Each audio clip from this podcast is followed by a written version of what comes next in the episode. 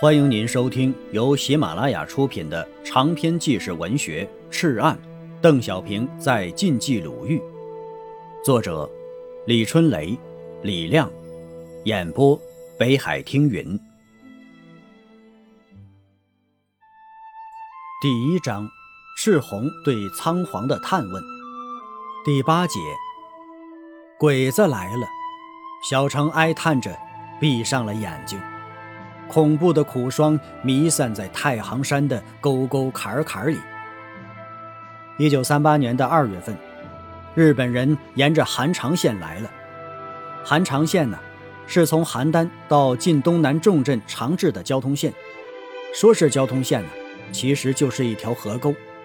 沿着河滩把大石头搬开，只剩下碎石块和细沙，这就是原始的路了。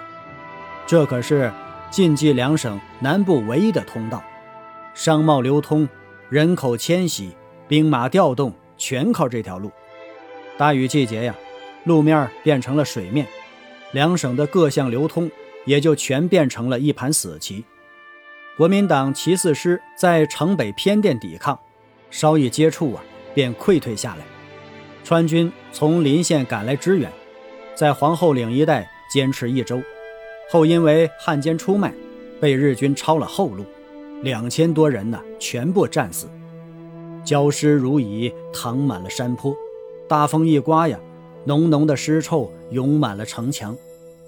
这小城人闻到了战争的气息，闻到了战争的恐怖。恐怖的传说呀，风一样一阵阵地刮进了城里。日本人在城东虎头山上修炮楼。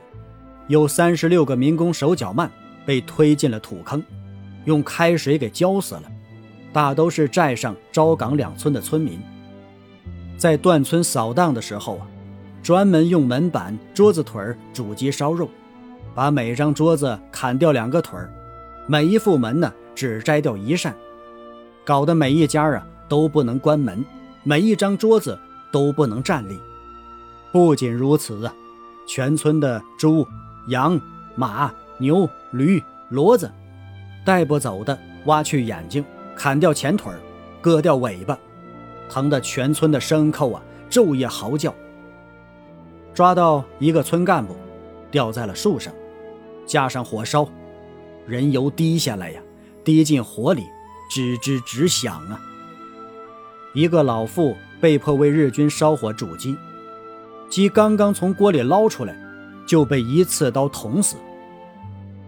山里的信息像花粉一样靠风传播的，日军的恐怖像漫天的苦霜弥漫在太行山每个缝隙里，山民们的情绪像秋后的庄稼，由绿而黄，由黄而灰，最后啊，变成石头一样沉默无光的颜色了。